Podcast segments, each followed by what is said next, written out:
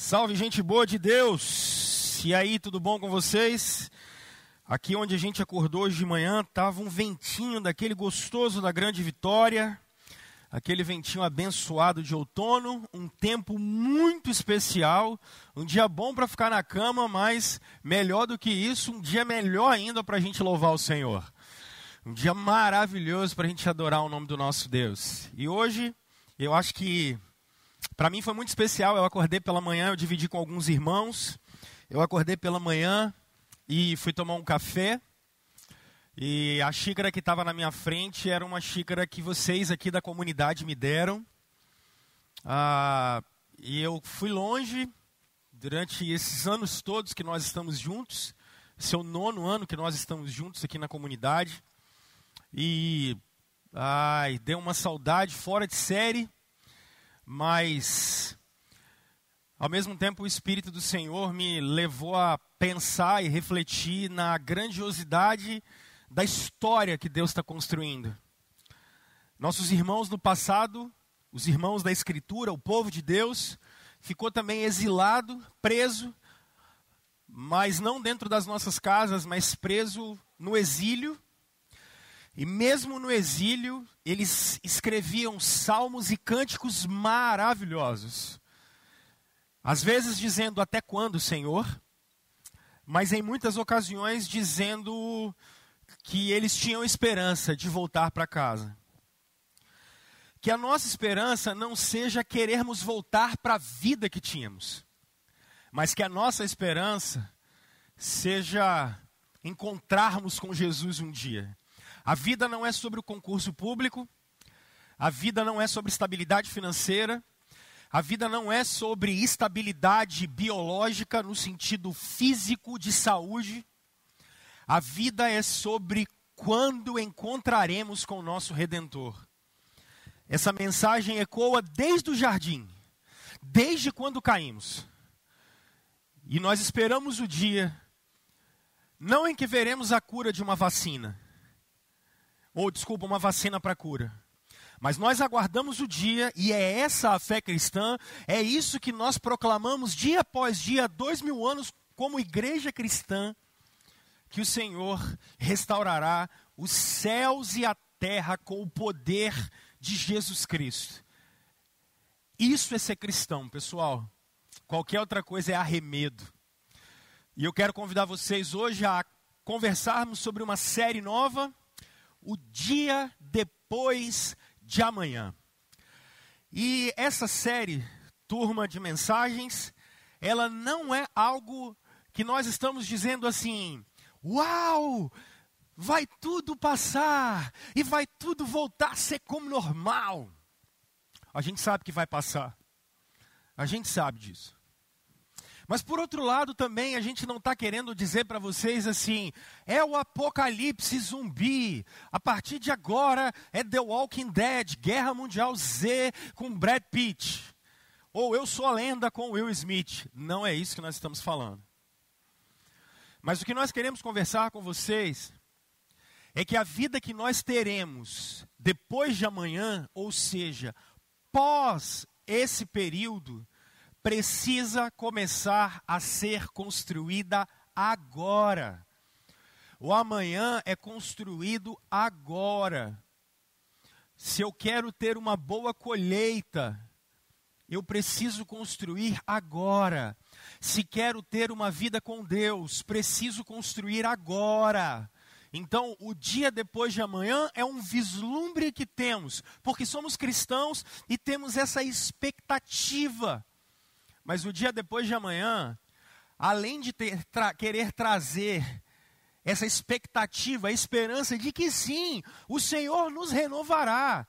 E se não for aqui, Ele nos levará para o seu lar de glória. Se, se, se for na glória, louvado seja o Senhor. Mas se Ele ainda quiser que a gente continue com o tempo das nossas peregrinações, nós queremos começar agora e é por isso que eu quero convidar vocês a gente refletir sobre o dia depois de amanhã. E eu começo dizendo para vocês que o século 21, gente, aonde vocês estão, 2020, já era diferente. E eu vou trazer um exemplo simples para você de que ele já era diferente. Eu sou da geração de quando eu era pequenininho e o meu pai tinha um aparelho de som que era um dois em um, não, era um três em um na época. Ele pegava rádio, ele era da Sony, tinha aquelas duas caixonas de madeira e ele era uma espécie de deck cinza ou prateado, com aqueles botões de virar. E eu sou da época em que a gente ouvia vinil. Era um bolachão e meu pai ouvia Roberto Carlos, Tim Maia e tantas outras coisas, e a gente colocava e ficava girando e ficava fazendo aquele barulhinho assim, pss, até começar a música. E quando acabava o lado, você virava e botava o outro lado. E isso, eu sou do final do século 20, sou de 84. Mas me lembro do grande avanço quando começamos a ter fitas cassete. Olha que coisa linda. Aquelas que às vezes nós começávamos a tocar e ela embolava toda, e você tinha que abrir o deck, tirava e tinha que desembolar aquilo. Um dia desses, alguns amigos lá em casa, tenho duas filhas, elas brincando no quarto de dançar enquanto a gente batia papo com as visitas. Elas descobriram um aparelho antigo lá na minha casa agora, chamado CD Player. E a minha filha mais nova, Júlia, chegou para mim com um aparelho de CD e falou bem assim: Pai, como é que isso aqui funciona? E eu falei: Meu Deus, era na década de 90 e nós estávamos tendo CD. E hoje em dia, como vocês conseguem ver na tela de vocês aí, nós não ouvimos CD, nós não temos mais mídia. Talvez a mídia que a gente ainda tenha é, é um pendrive que você coloca em algum lugar, mas a, a gente hoje ouve música por aplicativo, dentro do telefone. Você acessa YouTube e bota as músicas de da Carmen Miranda no ensino no meio do século XX, lá no início do século XX, até Beethoven, que era no século 17, 18, sei lá, e você ouve as coisas mais novas através do YouTube, do Spotify, do Deezer e de tantas outras coisas. E essas mudanças, elas já vinham acontecendo de uma maneira muito séria. Só que a gente está no dia a dia e não consegue perceber. Agora, essa mudança também estava acontecendo nos valores. E eu trago para vocês um pensador e talvez a grande vedete do século 21, que é o Yuval Noah Harari. Harari é professor, um mega doutor, escreve alguns ah, livros e ele é consultor de caras como Barack Obama, ah, presidentes de tantos países, presidentes e CEOs das maiores empresas do mundo. Ele é um filósofo, sociólogo israelense e ateu. E talvez o Harari seja a maior prova de como os valores do século 21, por exemplo, mudaram. Há uma crônica dele na Folha de São Paulo, nos últimos dias, e como um bom ateu, e engraçado isso, porque ele é ateu que tem fé na ciência e na humanidade. Eu acho isso incrível, um ateu que tem fé, porque no final das contas não existe ateísmo, bato o martelo nisso. O Harari, por exemplo, ele diz que morte morte é só um problema técnico. E que ideia é essa? Como ele tem fé na humanidade, como ele tem fé, e esse cara talvez seja o maior influenciador do pensamento mundial. E isso, se você der um Google aí, você vai perceber isso. Harari, quando escreve essa obra dele, que foi e é best-seller antes de uma outra obra chamada Homo Deus, em que ele coloca os seres humanos como sendo fruto de uma evolução. Harari diz que a morte não é uma maldição de Deus ou dos deuses, e que a religião, na verdade, só serve para ah, ser um ópio do povo, ela só serve para tirar o nosso medo. Mas, na verdade, a morte, segundo ele, vai ser superada pelo nosso conhecimento técnico e, e, e, e o nosso conhecimento científico. E ele diz que quando fizermos isso, não seremos mais Homo sapiens sapiens Ele diz, e aí ele escreve uma segunda obra chamada Homo Deus. Porque na cabeça do século 21, se o meu coração infarta, eu troco e coloco outro, e é essa a fé. Se o meu pulmão desenvolve algum tipo de câncer, eu troco e coloco outro. Se a minha veia está entupida, eu entro com algum tipo de nanorobô e resolvo o problema. E ele diz: a morte nada mais é do que um problema técnico. Uma vez dito isso, o século 21 é um século até aberto à espiritualidade mas não a Deus.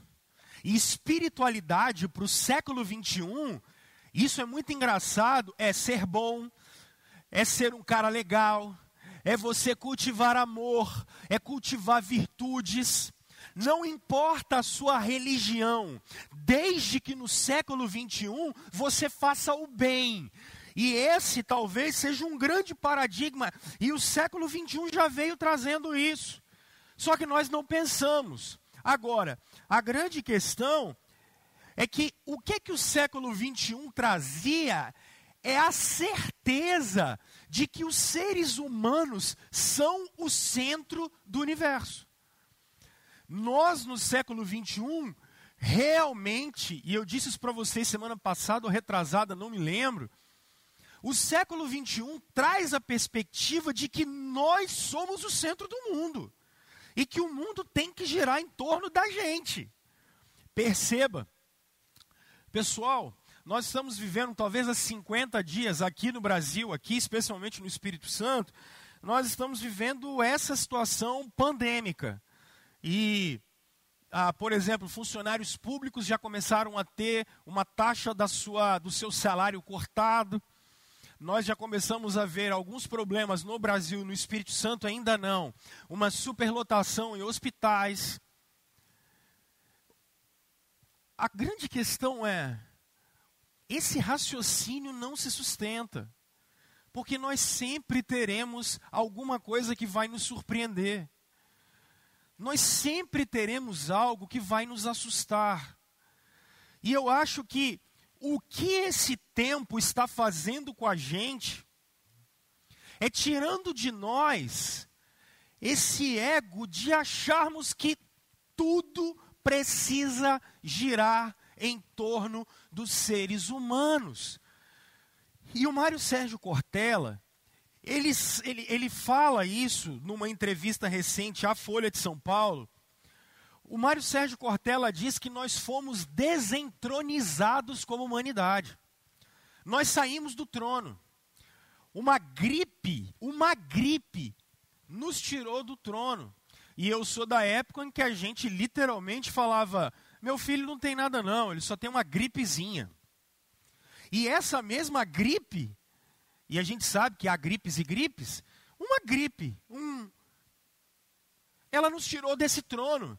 O trono que o Harari disse que é nosso, que a filosofia disse que é nossa, que a tecnologia diz que esse trono é nosso e de que nós descobrimos através do nosso desenvolvimento e que nós, como seres humanos, somos praticamente deuses. O Cortella usando a sabedoria do alto. Incrível isso. Estou falando de sabedoria do alto porque isso aqui é graça comum. Ele está dizendo: nós fomos desentronizados especialmente as camadas mais intelectualizadas, as mais escolarizadas. Porque agora médicos não têm solução. Aí as pessoas dizem assim: ah, não é se encontraremos uma vacina, a questão é quando encontraremos uma vacina. Ei, a nossa esperança não está nessa.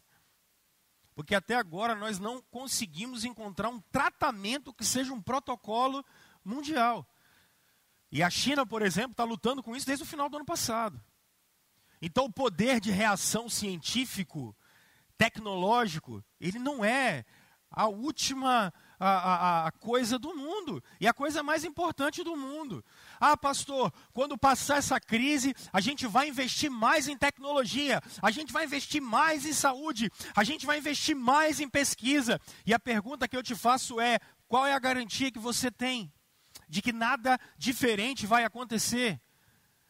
Mas o Mário Sérgio Cortella continua dizendo assim: mais marcadas por algum tipo de poder político ou econômico, porque ele estava dizendo aqui, ó, as camadas mais intelectualizadas, mais escolarizadas, mais marcadas por algum tipo de poder político ou econômico. A política e a economia saíram do canal, saíram da redenção, não conseguem resolver o nosso problema. Inclusive nós que somos brasileiros, que estamos assistindo a um cenário político-econômico caótico, em que autoridades não conseguem falar, sejam elas municipais, estaduais ou federais, não conseguem ter harmonia.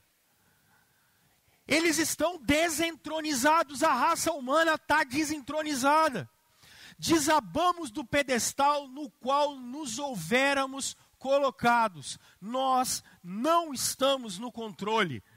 A raça humana, com toda a sua tecnologia, com toda a sua informação, com o Estado democrático de direito, com eleições diretas, com democracia, ou em alguns lugares com autocracia, nós não conseguimos resolver um simples vírus. Nós saímos do trono, Cortella diz. E aí, essa semana, eu estava participando de um fórum, e um fórum de pastores, refletindo, e o Ricardo trouxe uma reflexão muito interessante para nós. O Ricardo diz algo que algumas pessoas já têm dito, que o mundo como conhecíamos, ele não existe mais. 2020 não é mais como 2019. Não é mais como 2018. Não é mais. Pastor, por que, que você está dizendo isso? Porque, pessoal, a gente precisa parar e pensar. Nós poderemos voltar a viajar daqui um tempo. Nós poderemos voltar a, a, a nos reunir em parques, ir para a rua. A gente vai poder fazer isso tudo de novo. Mas sempre que nós passamos por momentos de grande transformação e de grande dificuldade, nós não saímos dele como nós éramos. O mundo não é mais o mesmo. Os valores vão mudar. Os valores já estão mudando. Profissões já estão mudando. Nós tivemos que nos adaptar de uma maneira muito rápida. E aquele mundo que nós viramos em janeiro e começamos fevereiro, ele não existe mais. Nós não temos mais aquilo. Nós teremos uma, uma geração inteira que vai passar lembrando-se sempre do que aconteceu em 2020. Nós diremos para os nossos netos o que aconteceu em 2020. Os meus filhos vão dizer para os meus netos o que aconteceu em 2020. Os meus ah, filhos contarão e escreverão nos livros de história. Eu não sei se nós vamos ter livro até lá, porque a gente já não sabe nem como vai ser a escrita daqui a um tempo. Mas na história, 2020 é um ano que vai ficar registrado, não tem jeito. É o ano em que a Fórmula 1 não teve campeonato, em que os estaduais de futebol não terminaram. É um ano em que a NBA parou e a, e a sociedade americana inteira conseguiu passar, parar. A NFL não vai ter Super Bowl. Não vai ter campeonato brasileiro, talvez como a gente viu. É o ano que não teve a Olimpíada. É o ano em que nós não pudemos fazer coisas, nós não pudemos ir e vir o mundo como a gente conhecia não existe mais agora. A grande provocação que o Ricardo fez para nós, que eu achei muito curiosa, é: a Covid-19 é uma causa primária ou ela é uma aceleradora de processos? Deixa eu tentar te explicar isso. Você que agora está vivendo problemas de relacionamento dentro da sua casa. Olha bem para o branco do meu olho. Sinceramente, foi o Covid-19 que fez isso? Ou você já vinha com problema dentro de casa? Você agora não sabe mais como pagar as contas da sua empresa. Eu quero me solidarizar, solidarizar com você. Mas foi o coronavírus que fez isso? ou você já não tinha fundo de caixa, ou você operava no vermelho, ou você não tinha uma reserva de dois ou três meses, ou quatro meses, como se você fizer um curso no Sebrae. Essa é a primeira coisa que te ensinam. Que você tem que ter no seu fundo de caixa um, dois, três meses é o ideal. Porque se acontecer alguma coisa, planejamento estratégico, o seu negócio vai ser saudável. Então, foi a Covid-19 que está acabando com o seu negócio, ou ela só acelerou algo que já vinha com a corda no pescoço? Compreende? Eu acho essa provocação válida. Porque quando eu olho, por exemplo, com a igreja, e vocês são crentes, estão do outro lado da tela agora, nós vínhamos operando no século 21 com estruturas do século 19. Nós vínhamos no século 21 tentando manter status quo e estruturas que não respondem mais às perguntas para a igreja cumprir a missão dela no século 21. E estava tudo normal. O cristianismo que vinha sendo pregado era um cristianismo de amaciar ego, de dizer que tem vitória para você, de dizer que se você declarar e aonde você botar a planta no seu pé e profetizar, aquilo vai ser seu. A grande questão é: e agora, José? A farra acabou. E a pergunta é: a Covid-19 que formou isso? Ou ela só foi uma aceleradora como sempre foi, de processos que nós, pelas nossas próprias escolhas, falta de planejamento, falta de responsabilidade, acima de tudo, falta de temor ao Senhor, não fizemos.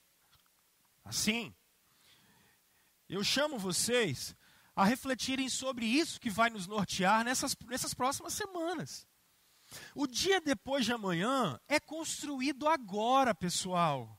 Agora. É agora que nós precisamos, se não fizemos até aqui, é agora que nós temos que parar e tomar algumas decisões na nossa vida. É agora que precisamos ser pragmáticos. É no tempo do exílio que nós precisamos tomar decisões. Então, nós seremos, após essa crise, aquilo que a gente começar a construir agora. O que é que você está disposto na dependência do Senhor e junto do Senhor começar a construir? Para isso, eu quero convidar com vocês a gente refletir sobre a primeira coisa aqui, que é o dia depois de amanhã com o foco ajustado.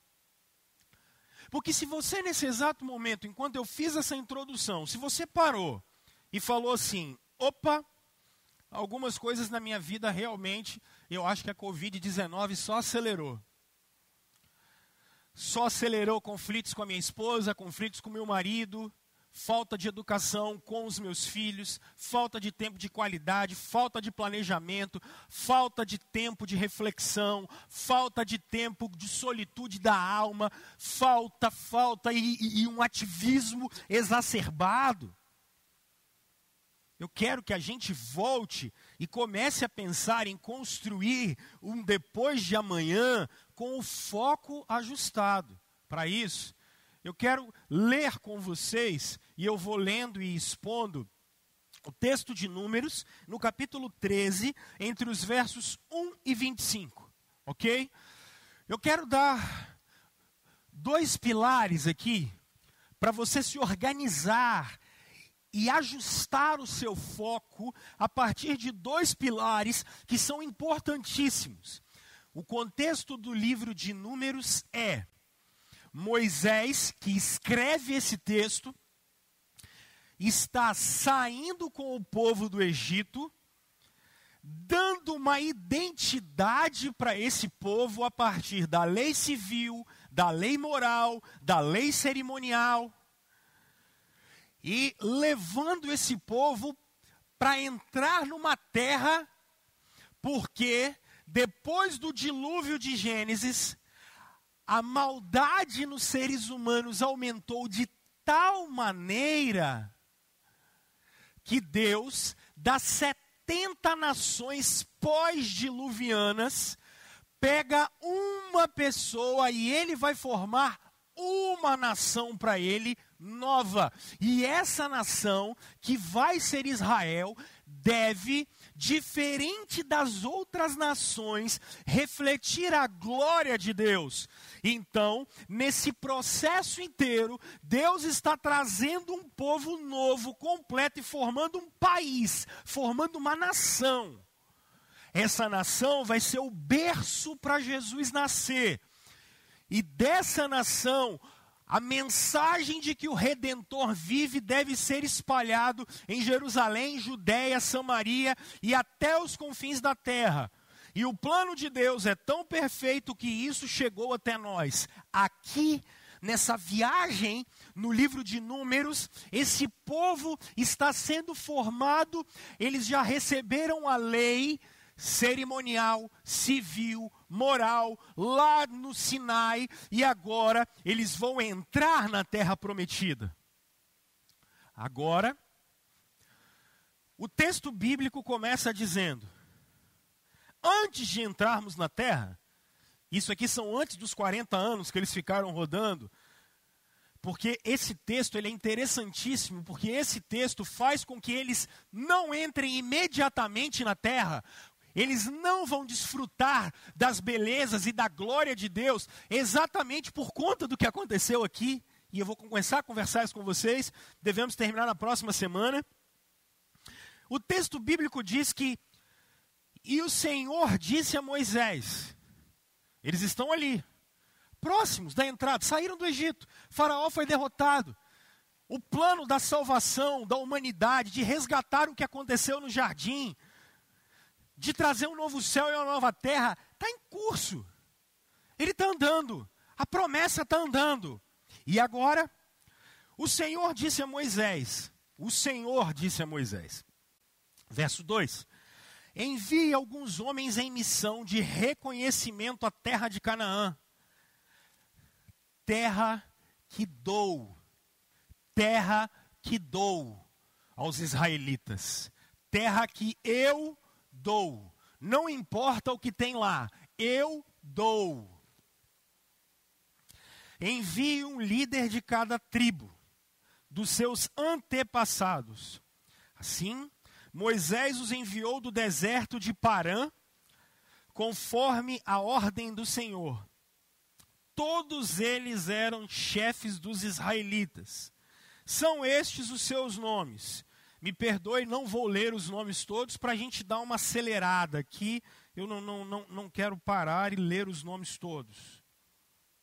Verso 16 diz: na verdade, tem um representante de cada tribo aqui. São esses os nomes dos homens que Moisés enviou em missão. Verso 16: de reconhecimento do território. A Oséias, filho de Num, Moisés deu o nome de Josué. Eu vou parar por aqui, que aqui eu quero levantar o primeiro pilar com vocês. Gente, ah, vocês querem ajustar o foco, querem construir o dia depois de amanhã, agora, querem não continuar, porque eu acho que o problema aqui há três perspectivas sobre essa crise que elas são muito importantes. Bloco de notas na mão. Os slides depois vão para vocês, o pessoal da mídia vai disponibilizar. Eu posso olhar para essa crise de uma maneira otimista e falar bem assim: não é nada não, daqui a pouco para. O problema é que essa semana eu conversei com algumas pessoas acima de 70 anos. Falei assim: a sua geração já viveu algo parecido? Pastor, nunca. Então, opa, eu não posso olhar isso de uma maneira otimista e falando assim, não é nada. Porque é. Não tem jeito. Eu não vou entrar aqui, ah, é fake news, é blá blá blá. Acho que a gente precisa ter responsabilidade.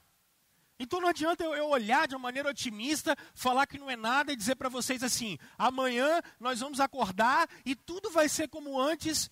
Não, não é, não, não posso falar isso.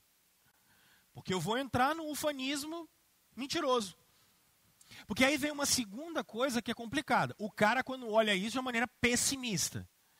Aí ele começa a entrar. Agora ele não é otimista, ele é pessimista. Ele diz: Isso aqui é uma destruição. Nunca vi nada parecido. Vai acabar com tudo. O pau vai quebrar. E não vai existir mais nada.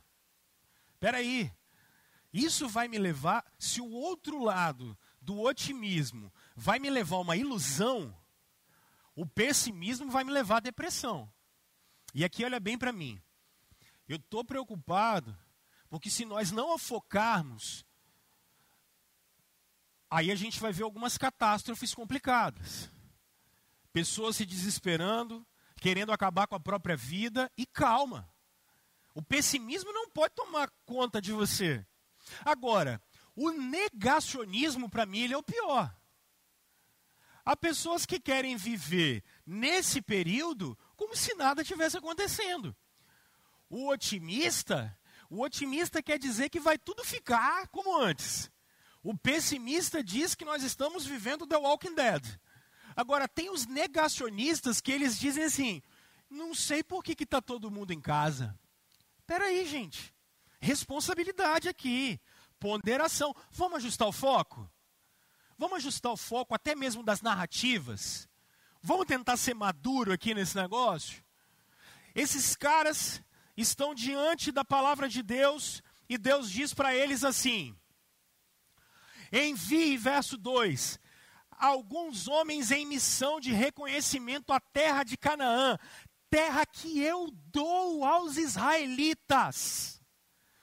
Porque o primeiro foco que precisa ser ajustado aqui, independente se você é otimista, pessimista ou negacionista, é você analisar, porque como eu disse, anotem, o pessimista, ele vai entrar em depressão. O negacionista está num mundo de ilusão. E o otimista é um viajante na maionese. Ele está achando que as pessoas têm uma resiliência tal que elas vão passar um mundo inteiro parado e nada vai acontecer. Esse cara vive na Disneylândia. Agora, o que a Escritura está mostrando para nós é que um povo, diante de uma terra que vai ser conquistada, eu não sei quem mora lá. Quais são os desafios que tem dentro dessa terra? Os versos 17 em diante vai dizer que há habitantes enormes nessa terra, especialmente quando você observa ah, o, o verso 20 e um, eles subiram, observaram a terra desde o deserto de Zin até Reob, na direção de Lebo-Ramate, subiram do Negueb e chegaram a Hebron, onde viviam Aimã, Cesai, Talmai, descendentes de Enaque. Os Enaquins eram conhecidos como os gigantes. Ah, possivelmente o, o, o filisteu Golias é um dos descendentes de Enaque. Og, rei de Bazã, é um desses descendentes de Enaque, e os caras tinham dois, três metros de altura. Independente, Deus não está preocupado com quem mora lá. Deus não está preocupado ah, se eles, quando entrarem na terra, vão enfrentar gigantes homens fortes, guerreiros de grandes batalhas, Deus não está preocupado com isso. Por quê? Porque, preste atenção nisso, meu irmão, antes deles entrarem na terra, antes deles entrarem, e a narrativa bíblica vai dizer para mim e para você que quando eles entraram, eles tiveram que guerrear. Nós vamos trabalhar isso mais nesse mês. Antes disso acontecer, olha a palavra do Senhor eu dou a terra. O que, que significa isso? Significa que Brasil e Argentina, na final da Copa do Mundo, se Deus disse o Brasil vai ganhar, não tem outro resultado. Final do Campeonato Brasileiro, Flamengo e Vasco, quem vocês acham que Deus disse que vai ganhar? O Vasco, é claro. Isso é só exemplo, tá? Porque nos últimos dias, misericórdia, ainda bem que parou tudo, pelo menos eu estou sofrendo menos. Se Deus disse, vai acontecer. Vai acontecer. Não adianta tentar mudar o curso da coisa, porque ajustar o foco é, é, a maneira mais difícil, é tirar a visão do Harari, é tirar a visão do século 21, de que nós estamos no centro do mundo e compreender que a história está nas mãos do Senhor. A história está nas mãos do Senhor. Eu dou a terra para vocês. Não importa o que tem lá, a terra é de vocês. E por que ela é de vocês? Porque eu falei, eu sou o Senhor. O livro do Êxodo repete essa expressão. Eles estão saindo do Egito e o livro do Êxodo inteiro demonstra: Eu sou o Senhor, eu sou o Senhor, eu sou o Senhor. É porque, como a gente está no século 21 numa democracia, a gente fica extremamente difícil. Eu sou o governante, eu sou o soberano, quem manda nessa bagaça sou eu. O foco ajustado que você precisa ter agora é que a Globo News, a CNN, o estudo de Oxford, da Universidade de Bergamo, Harvard, os caras podem dizer o que quiserem. Quem está no Senhor? Quem está no controle? Jesus Cristo.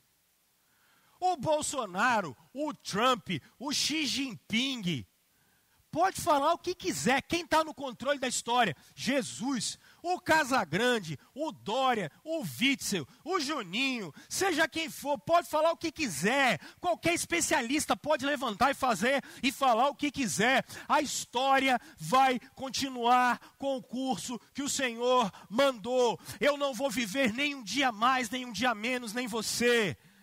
Nabucodonosor não ia governar nem um dia mais, nem um dia menos, mas aquele que o Senhor do universo decretou. E aqui, compreender que Deus é o Senhor da história, eu preciso que você compreenda isso. Esse gráfico não é meu, eu peguei de alguém essa semana, de uma palestra que eu assisti, e eu achei ele incrível. Por que isso? Nós estamos nesse momento atual, gente. É o momento que nós estamos vivendo. A história teve o curso até aqui. O que, que vai acontecer daqui para frente? Sinceramente, eu não tenho a menor ideia. É heparina, é cloroquina, é albendazol, mebendazol, clotrimazol, azol afora. É o que, que vai resolver o problema? Não sei. Eu não sei. Eu só sei que Apocalipse capítulo 21 e Apocalipse capítulo 22 me diz uma coisa fantástica eu vi novo céu e nova terra. Ponto. Ajuste o foco. A história não está sendo conduzida para os seres humanos sentarem no trono da criação. A história está sendo construída porque um dia naquela cruz, 2 Coríntios capítulo 5, verso 17 em diante, com ênfase no 19, Deus estava em Cristo, reconciliando consigo o mundo. Porque se em Gênesis 1 e 2 a Escritura diz: é, no princípio criou Deus os céus e a terra, no final a Escritura está avisando: Deus fez novo céu e nova terra. O que, que vai acontecer daqui para frente, meus irmãos? Eu não sei. Eu sei que as promessas de Deus continuarão sobre a igreja dele. Eu sei que Jesus continuará reinando sobre a criação. E eu sei que no final de todas as coisas, um novo céu e uma nova terra rasgarão e nós viveremos para sempre com Jesus. Eu não estou preocupado com o amanhã, agora vocês conseguem compreender, meus irmãos. O que é que o Senhor Jesus, em Mateus, no capítulo 6, está dizendo? Não andem ansiosos, basta o dia o seu próprio mal. Porque se eu vou ter emprego amanhã ou não, eu não sei. Se, se eu estava conversando com a minha esposa, ela é concursada, e eu falei para ela assim, Aline, louvado seja Deus, porque eu cresci com os meus amigos de escola, dizendo que o sonho da vida deles era passar no concurso público para ter estabilidade. Qual a estabilidade que vocês têm agora? Porque a gente não sabe se as instituições vão existir ou não. Nossa, pastor, fiquei desesperado. Não, por que você vai ficar desesperado? Porque nunca foi o seu concurso público que te sustentou. Porque quem, quem te sustentou sempre foi o Senhor. E a gente precisa entender isso, a história não está na mão ah, do Enem, a história não está na mão do meu diploma, porque agora ele não serve para nada. A história não está na mão de qualquer outra coisa, senão de um Deus Criador. Então, por favor, comece a descansar. E aqui, eu quero falar com vocês. Eu acho que compreender que Deus é o Senhor da história nós precisamos entender três atos aqui. O primeiro ato, gente, é que nós estamos nos últimos dias. Mas, pastor, eu sempre aprendi que os últimos dias eles estavam precedendo a volta de Jesus. Deixa eu olhar pela janela aqui, peraí. Ele não veio ainda. Mas ele pode voltar a qualquer momento. Atos capítulo 2 verso 16. O Espírito Santo desce sobre os discípulos. Eles estão numa espécie de laje, no sobrado. E o Espírito Santo desce sobre eles. Eles começam a falar em línguas, não línguas estranhas, mas línguas idiomáticas. Eram idiomas que eles estavam falando, não tinha nada de, de idiomático ali, eram línguas. E aquilo estava dizendo o seguinte: Atos capítulo 2 começa a nos mostrar que havia em Jerusalém gente de toda parte do mundo. E, o, e, aqueles caras que estão ali, eles estão ouvindo os discípulos de Jesus, cheios do Espírito Santo, falarem, falarem grandiosidades de Deus. E o pessoal começou a falar bem assim, mas esses caras são galileus? Como é que eles estão falando as grandezas de Deus na nossa própria língua? Como é que a gente está ouvindo isso? E a Galileia era um lugar completamente. Ninguém olhava para a Galileia. Era o final do final do final do mundo. Engraçado que Jesus é galileu. Ele veio do final do final do final do mundo. Tudo de ruim para eles acontecia na Galileia. Pedro levanta e diz: Senhores, essa turma que vocês estão vendo aqui, eles não estão de fogo, eles não estão embriagados. Verso 16, Pedro diz: Acontece aquilo que o profeta Joel nos falou, que nos últimos dias Deus derramaria do seu espírito. Meus irmãos, os últimos dias não começarão. Os últimos dias começaram quando nosso Senhor foi elevado às alturas, em Atos no capítulo ainda primeiro. Os últimos dias começaram quando Jesus foi entronizado, entrou os últimos dias começaram quando o rei do universo, o grande general de batalha, que amarrou Satanás, que derrotou a morte, que derrotou o inferno, que nos religou ao Pai com o seu sangue. Os últimos dias começaram quando o crucificado de Nazaré assentou-se à direita do Pai, o vencedor de grande, da grande batalha que ciência nenhuma conseguia, conseguiria viver, conseguiria resolver. Os últimos dias começaram quando nosso Senhor Jesus recebendo a promessa do Pai. Pedro diz isso no verso 32 de Atos capítulo 2. Quando ele recebe do Pai a promessa do Espírito Santo, você precisa ler João 13, e ele derrama isso sobre os discípulos. E a Escritura nos diz que isso começou com os discípulos, mas esse Espírito está espalhado pela terra avisando ao mundo da glória de Cristo, avisando o mundo do amor de Jesus, avisando ao mundo e fazendo pessoas nascerem de novo. Esses são os últimos dias. Vocês há dois mil anos estão vivendo os últimos dias. Agora, nosso Senhor, em Mateus capítulo 24, num dos seus últimos sermões, diante do povo, ele diz que nos últimos dias, guerras serão intensificadas, e a história, especialmente o século XX, nos mostra isso. E momentos disfuncionais como esses acontecem, porque sempre aconteceram. O mundo sempre viveu com doenças, o mundo sempre viveu com pandemias. Nós sempre tivemos isso, porque somos um mundo disfuncional e, especialmente, estamos nos últimos dias. Mas, Pedro nos diz algo incrível em 1 de Pedro, no capítulo 2. Ele está falando para os judeus da dispersão. O que é isso? Esses caras os quais Pedro fala são judeus às vezes perseguidos e que tiveram que sair de Jerusalém e eles estavam na dispersão, espalhados, não estavam mais no meio, estavam numa situação adversa. Pedro começa o capítulo 2, verso 11, dizendo: Amados, versão NVI. Na revista atualizada está escrito assim: Exorto-vos, como peregrinos que vocês são em terra estranha. O cristianismo é sobre peregrinação. E não tem nada a ver com a festa da penha, não tem nada a ver com a peregrinação aparecida, não tem nada a ver com ir para Jerusalém uma vez por ano, ou ficar olhando para Meca. Hebreus no capítulo 11, a partir do verso 8, vai dizer para nós que Abraão era peregrino em terra estranha. Ele não quis morar em Sodoma, ele não quis morar em Gomorra, porque ele estava esperando a cidade que vinha dos céus. Abraão esperava novo céu e nova terra. Você e eu somos peregrinos em terra estranha. A criação não é o que ela deveria ser. Não quer dizer, eu não estou falando que você precisa ansiar e anelar para virar anjo e pular a nuvem. Mas o que eu quero que você entenda é que esse mundo, como é, não será para sempre assim. Você é peregrino. Você anda. Nós estamos andando nessa terra. Não adianta querer construir um império.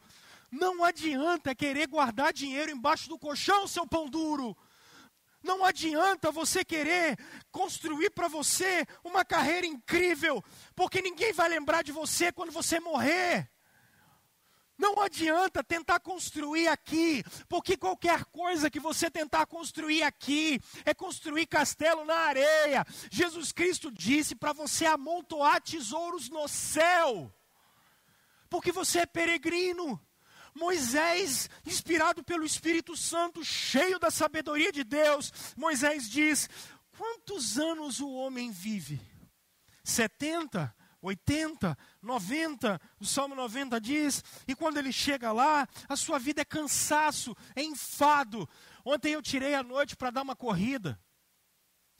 Eu com 36 anos, meu joelho está precisando de um óleo de máquina. Ah, doer assim longe. Por quê? Porque eu sou peregrino. Eu estou esperando o corpo que eu vou ter. Qual corpo? O de Jesus. Porque eu vou ressuscitar dos mortos. Eu sou peregrino. Eu sou peregrino. Eu estou aguardando o novo céu e a nova terra. Eu sou peregrino. Eu estou aguardando a vinda de Jesus. Eu sou peregrino. Sabe uma das coisas boas dessa pandemia? A gente pode aproveitar a vida, pode e deve. Eclesiastes capítulo 1 e 2 deixa isso muito claro. Agora, as delícias de Jesus, elas são muito maiores do que qualquer coisa que você possa aproveitar. Há uma música antiga do Rebanhão, e que o Carlinhos Félix regravou. Isso aqui é só para quem é depois dos 50 anos, tá? E essa música chama-se Palácios. E a música é simplesmente assim: você não acende a luz do sol com os 220 volts do seu chuveiro ou dos palácios de Brasília. Você não acende a luz do sol com a ponta de um cigarro, de um baseado ou qualquer coisa assim. Você não acende a luz do sol com o carro conversível do ano. E a música termina dizendo assim: de que lado você está? Você é peregrino? A Escritura diz que você é peregrino. Tudo o que você tem é para a glória de Deus. Tudo o que você é é para a glória de Deus. Somos peregrinos. Somos peregrinos. Não adianta tentar construir casa, meus irmãos, na Babilônia. Não adianta tentarmos morarmos nas campinas de Sodoma. O novo céu e a nova terra é o que nos espera. A vinda de Jesus é o que nos espera. Aguardem a segunda vinda de nosso Senhor, porque Ele está no controle da história. Controle o foco. Você está entrando em depressão e preocupado. Eu sei, é difícil, dói nos mostrar um padrão de consumo que não é verdadeiro. Eu vou falar isso daqui a pouco. Mas em nome de Jesus, você é peregrino. E no final, no final Cristo vence. Mateus capítulo 24, verso 30 e 31. Ele diz que não abrir e não fechar de olhos. O que nós veremos, meus irmãos? Nós não veremos o Covid-19. Não vai ser a bandeirada do tricampeonato do Ayrton Senna.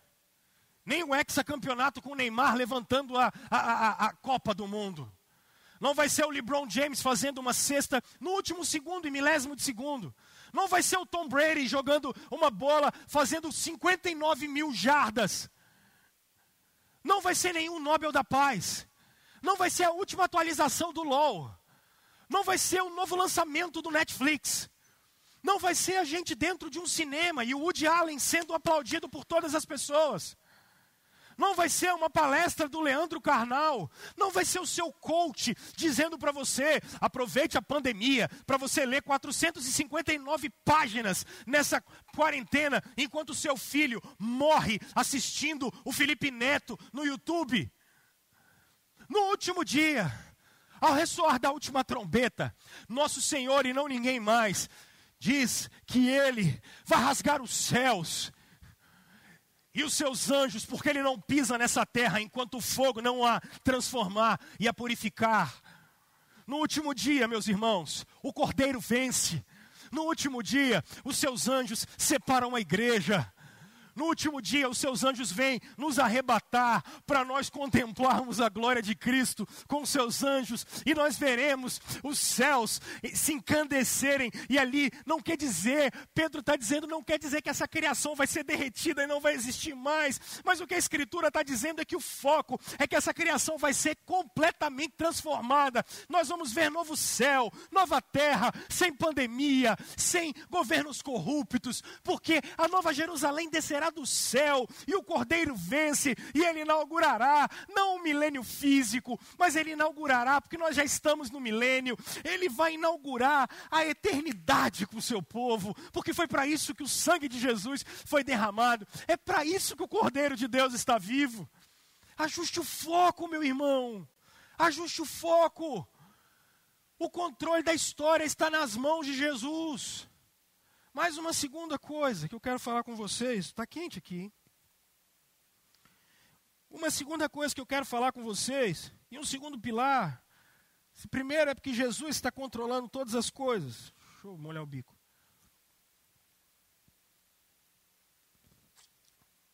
Gente, planejamento precede ação. Planejamento precede ação. Parece básico, quem é que mandou o povo olhar a terra? Verso primeiro, disse o Senhor a Moisés. Verso segundo, envia alguns anjos em missão para olhar a terra. Mas peraí, não foi Deus que mandou olhar a terra? Foi, pô, claro que foi. Não é Deus que conduz a história? Claro que é. Mas ajuste o foco. Planejamento precede ação. Quer ver? Verso 17. Quando Moisés os enviou para observar em Canaã, olhar, antes de entrar, antes de agir, o que, que a gente tem que fazer? Observar, planejar. Planejamento, pastor? Claro, olha só. Subam pelo Negueb e prossigam até a região montanhosa. Vejam como é a terra. Se o povo que vive lá é forte ou fraco. Se são muitos ou poucos se a terra em que habitam é boa ou ruim. Se as cidades em que vivem são cidades sem muros ou se elas são fortificadas.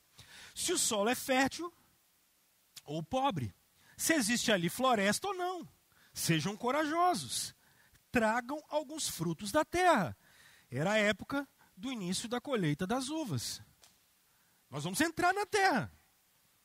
Mas como é que eu vou pisar num terreno que eu não conheço? Como é que eu vou fazer alguma coisa que eu não sei, que eu não conheço? Isso é estultícia. Isso é imprudência. Isso é falta de sabedoria. Ainda que eu sei que Deus vai me dar a terra, ainda que a gente saiba que no final o cordeiro vence, ainda que a gente saiba que a gente é peregrino, ei, o dia depois de amanhã precisa ser construído agora. Então eu tenho que ajustar o meu foco e entender que as minhas ações, especialmente nesse momento, precisam ser planejadas. Eles vão entrar numa terra e o que, que eles vão ter que encontrar, gente? Que tipo de arma eles vão ter que usar? Se a terra for ruim, como é que vai ser a irrigação?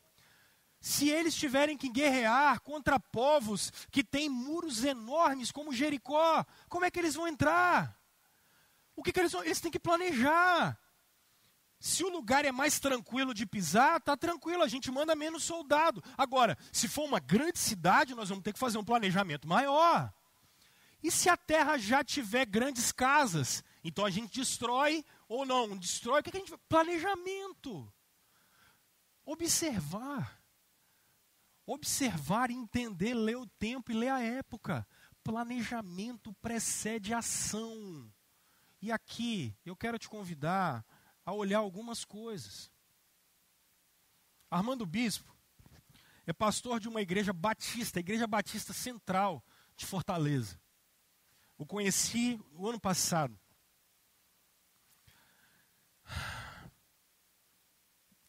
Deixa eu fazer algumas perguntas, trazendo o Armando Bispo na nossa conversa.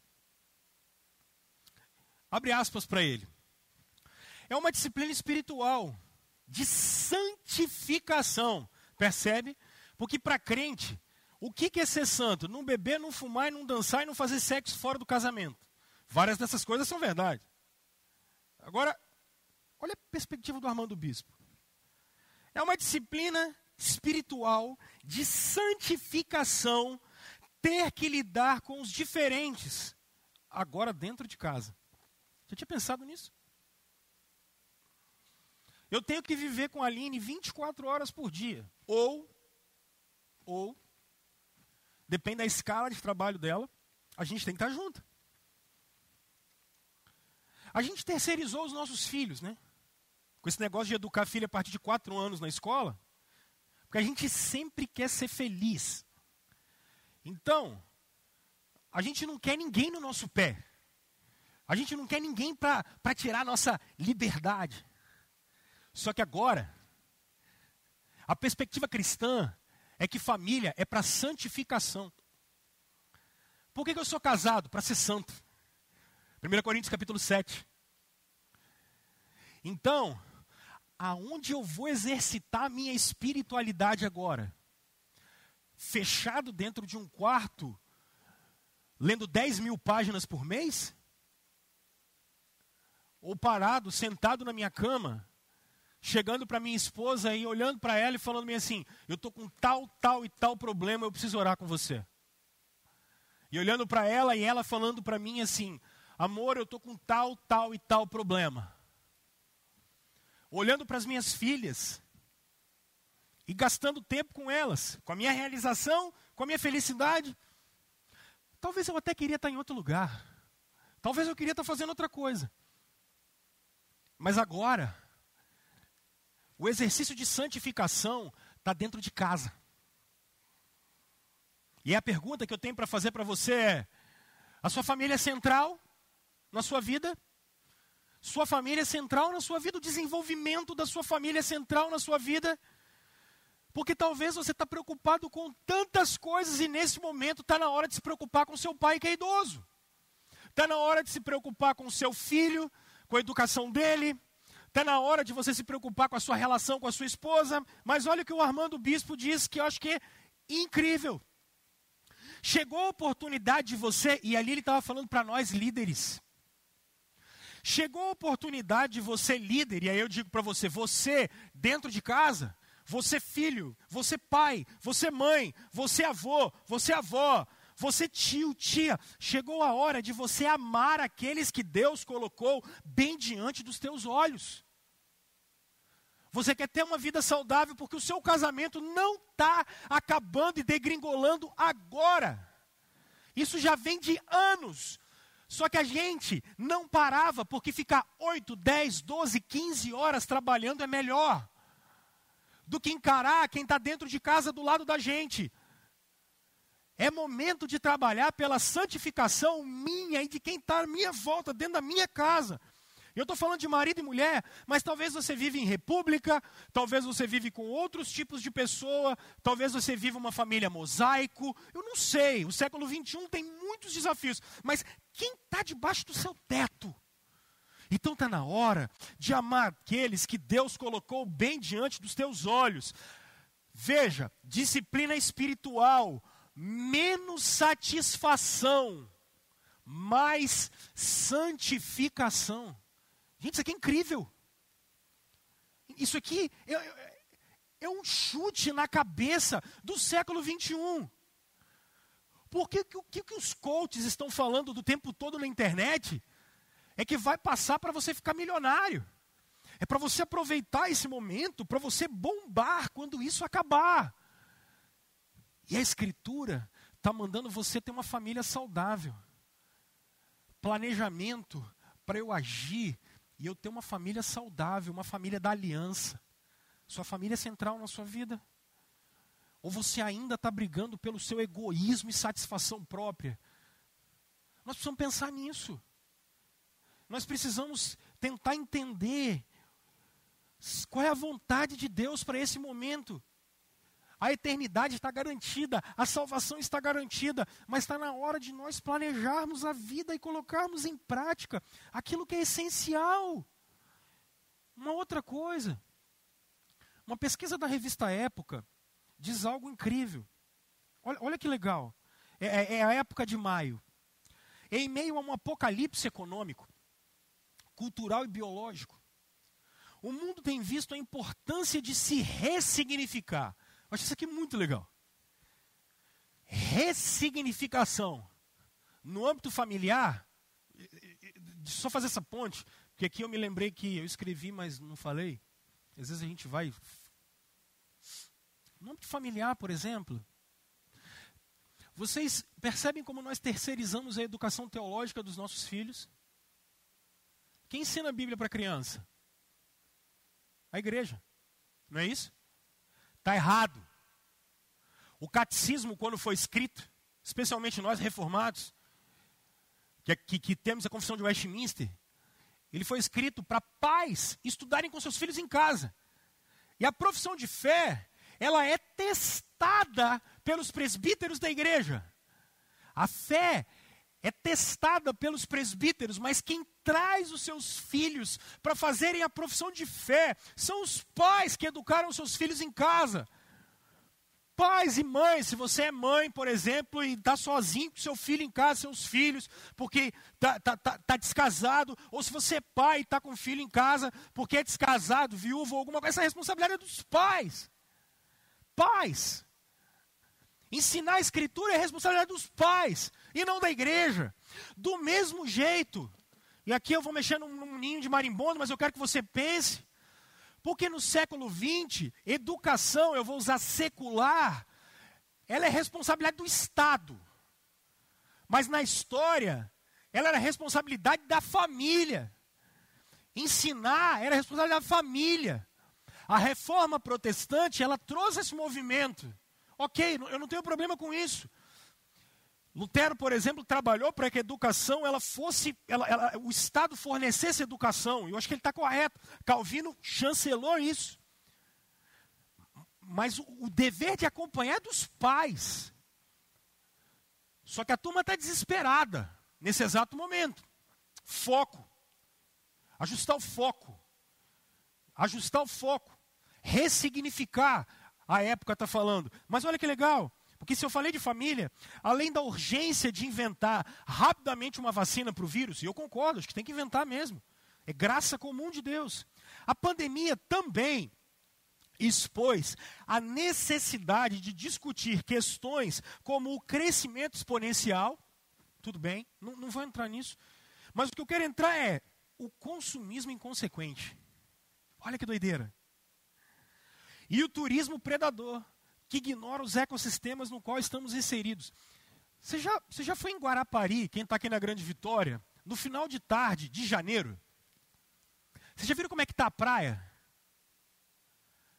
Imunda, imunda, imunda, um lixo, um lixo. O ser humano é porco. Ele destrói qualquer coisa que ele entra. Aqui eu não estou falando de ser eco chato ou não, né? não é disso. Eu estou falando para você perceber. Engraçado que nesse momento de pandemia, ah, lá na Itália, os rios de Veneza, as vias de Veneza, desculpa, você consegue ver os peixinhos lá no fundo, porque não tem turista porco. O, o ar das cidades melhorou. Olha que interessante, curioso. Eu não sei como é que nós vamos resolver isso. Mas o que eu quero que você entenda aqui é o consumismo inconsequente. E a pergunta que eu te faço é essa: como é que está a relação com o consumo? Você já viu como é que é você com o celular? É, é incrível, eu estou sem o meu aqui, mas é mais ou menos assim. Eu estou aqui, os meninos estão aqui, eu, tô, eu falo com eles assim: o celular está aqui. Rapaz, eu queria tanto poder dar um pulo em São Paulo. Aí olha que engraçado, não, olha que engraçado. Daqui a meia hora eu vou ligar o meu telefone e aparece uma promoção da TAM dizendo assim, São Paulo. Epa! Aí você vai lá no Mercado Livre e você faz uma pesquisa. Aí a pesquisa no Mercado Livre que você faz assim, eu quero comprar um, uma sandália para minha filha. Aí daqui a 10 minutos você desligou, você vai para o Instagram. Aí quando você abre, qual é a primeira coisa que aparece na sua frente? Sandálias para criança, o melhor preço. Porque o algoritmo te leva para isso. Tem pesquisas psicológicas interessantíssimas que dizem que você não compra o que você quer. Você compra aquilo que você é induzido a comprar. Nesse momento histórico, então, está todo mundo na televisão, está todo mundo no telefone. Você vai ser impulsionado a gastar mais do que você tem. Você vai ser impulsionado a comprar um monte de coisa que você não precisa. E você não sabe se vai ter dinheiro depois para pagar. Porque tem funcionário público que já está tendo corte de salário. Se nós não abrirmos o, o comércio, e eu não estou defendendo que vai abrir ou fechar, eu só estou fazendo uma, pers, uma perspectiva, não é meu papel abrir ou fechar comércio, eu sou pastor e não prefeito. A gente sabe que pessoas vão perder emprego. Eu não sei nem se eu vou ter o meu. Pode ser que o pessoal da igreja fale assim: Ó, oh, pastor, não dá para pagar, não, valeu, aquele abraço. Não sei. Então eu preciso ser precavido. Eu tenho que entender que qualquer ação que eu vou fazer, ela precisa de planejamento. Porque eu vou ter que sair dessa crise. E eu tenho que entender que o um mínimo de responsabilidade com o consumo eu tenho que ter agora. Eu não posso ser um irresponsável. Sabe por quê? Porque eu, eu ontem, por exemplo, estava conversando com algumas pessoas sobre algumas ações que a gente pode fazer aqui na igreja. E aí uma pessoa chegou para mim e falou assim, olha, no bairro tal, eu estou sondando isso ainda, tem famílias que não têm o que comer. Eu sei que é normal, mas essa foi uma demanda que chegou para nós. Eu não sei se vou passar para vocês ainda. Eu tenho que entender que nesse exato momento, se eu tenho, é porque Deus quer que eu dê para quem não tem. Eu tenho que entender que se Deus está me dando dois sacos de arroz nesse momento, é porque eu necessariamente, como discípulo de Jesus, eu tenho que dar um para quem não tem.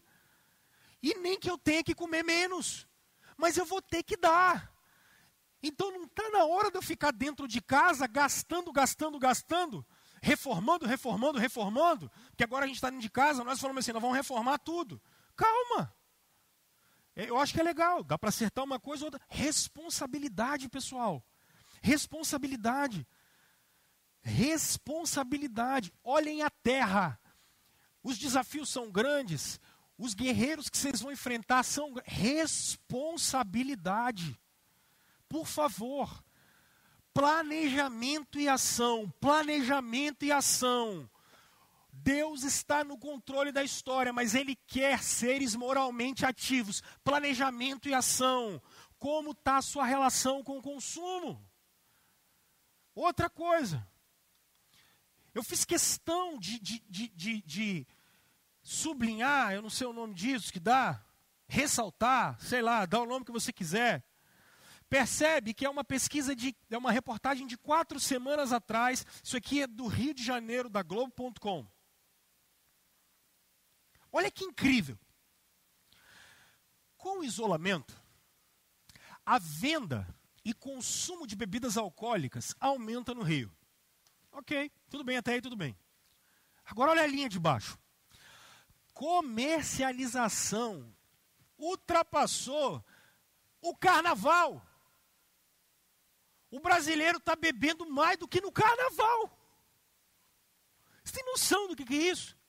Nessa reportagem, tem uma pessoa que falava assim: não, era um dia de semana eu percebi que eu tinha bebido oito long necks. No dia de semana. Um dia de semana. Porque não tem mais dia de semana, não tem feriado, não tem sábado, não tem domingo. O consumo de bebida alcoólica aumentou 55% nos Estados Unidos. O delivery de bebida alcoólica aumentou 800% na cidade de São Paulo. 800%. Aí a pergunta que a gente precisa se fazer é assim: como é que a gente está lidando com o tempo? Como é que a gente está lidando com a ansiedade? Como é que a gente está lidando com a frustração? Como é que a gente está lidando com a certeza? Eu citei aqui o exemplo do álcool. Eu poderia ter citado outras coisas. Mas esse é porque ele é mais gritante. O cara não tem o que fazer, o que, que ele faz? Bebe. O cara não tem o que fazer, ele olha, ele está enjoado de zapear na internet, bebe. Deu errado, ele não consegue dormir, ele bebe.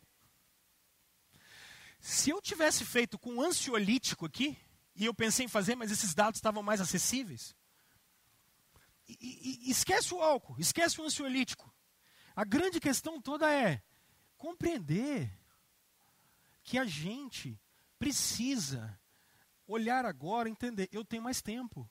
Eu não estou mais com a faca no pescoço. Alguns de vocês até foram remanejados. Eu vou ter que aprender a fazer uma viagem para saber como é que eu vou lidar com frustração. Eu tinha viagem de mestrado eu tinha viagem de, de, de, de, de encontros de pastores, eu tinha congresso, eu tinha retiros que eu ia pregar, várias coisas, tudo isso foi por água abaixo. A minha agenda de 2020 caiu inteira. Eu consegui reagendar um, uma viagem para setembro, que sinceramente eu não sei se eu vou, porque a passagem já estava comprada. Então, para não perder o dinheiro, eu reagendei. Eu não sei. Eu vou ter que aprender a lidar. Resiliência. Nós vamos ter que aprender a lidar. Aí vem uma coisa importante. Será que não estamos vivendo uma espiritualidade vazia? Sabe qual é a grande dificuldade da gente? Materializar a fé. Entender que Jesus está no controle de todas as coisas. Por isso que as outras áreas estão completamente detonadas. Porque o que é central na vida, que é a relação com Jesus, para nós, virou periférico. É tanta informação, é tanta loucura. Existe a escola de samba da mangueira, a bateria da mangueira, fica no meu coração e na minha mente o tempo todo. Eu não consigo parar. Eu não consigo parar. E agora está na hora de dar esse slowdown. Agora está na hora de colocar. E é isso que eu quero falar para você. Ajustar o foco. O que, que é essencial e o que, que é supérfluo. O que é essencial para você agora? O que, que é essencial na área financeira? O que é essencial para você manter a sanidade mental? o que é essencial na área familiar, o que é essencial na espiritualidade, que deve ser o início de tudo, o que é essencial na sua área física. Gente, a gente só está comendo salsicha, enlatado, a gente só está comendo doce 24 horas. Eu sei, você está assaltando a geladeira toda madrugada porque perde o sono. Mas a gente precisa ajustar o foco aqui. Planejamento para ter ação o que é essencial e o que é supérfluo. Deus está no controle da história. Mas Ele mandou a gente olhar a terra, discernir o momento, para a gente saber como agir. Então, eu quero terminar, porque vocês se perguntam assim, pastor, o que, que eu faço com isso? O que, que eu faço com isso, pastor? Que, sabe o que eu acho legal? Quantos dias esses caras demoraram para olhar a terra? 40. Olha o verso 25. Ao fim da quarentena, ao fim de 40 dias, eles voltaram da missão de reconhecimento daquela terra. O que, que aconteceu no final da quarentena? O povo esperando, os, os 12 caras, os 12 espias lá, o povo de quarentena, e os 12 foram lá olhar a terra, e o povo de quarentena, e, e, e cadê os 12? Onde eles estão? 10 dias, 15 dias, 20 dias, e o povo esperando. E o que, que, que, vai ter depois da quarentena? O que, que vem depois da quarentena? E os 12 lá olhando a terra. E os 12 vão trazer aquilo que eles têm que olhar. Sabe o que, que tem depois da quarentena? Os doze trazem, cortaram um ramo, verso 23, do qual pendia um único cacho de uvas. Dois deles carregaram o cacho, pendurado numa vara. Colheram também romãs e figos. Dois caras precisavam se juntar para trazer um cacho de uva, porque Deus tem pavimentado para o seu povo um novo céu, uma nova terra. Então haja com responsabilidade nesse período, porque Jesus continua e depois da quarentena a vida vai continuar, e nós vamos esperar novo céu e nova terra, aonde a gente não vai comer figo, aonde a gente não vai comer uva, mas é aonde a gente vai ceiar com Jesus Cristo, porque é com Ele que nós vamos viver eternamente, depois da quarentena, gente, com pandemia, sem pandemia, com, com, com, com, com coronavírus, sem, com vacina ou sem novo céu e nova terra, por isso. Essa é uma terra que vai manar leite e mel com Cristo. Ajeite a sua vida agora, porque há muitos frutos no final da quarentena. Jesus quer que a gente viva uma vida plena com Ele. Isso tem nada a ver com riqueza. Isso tem a ver com paz com Deus tem a ver com consolo no temporal. Como nós cantávamos, Cristo é nosso abrigo no temporal. Ajuste o foco, gente. Ajuste o foco. Comece a construir o dia depois de amanhã agora. Porque há muitos frutos no final da quarentena.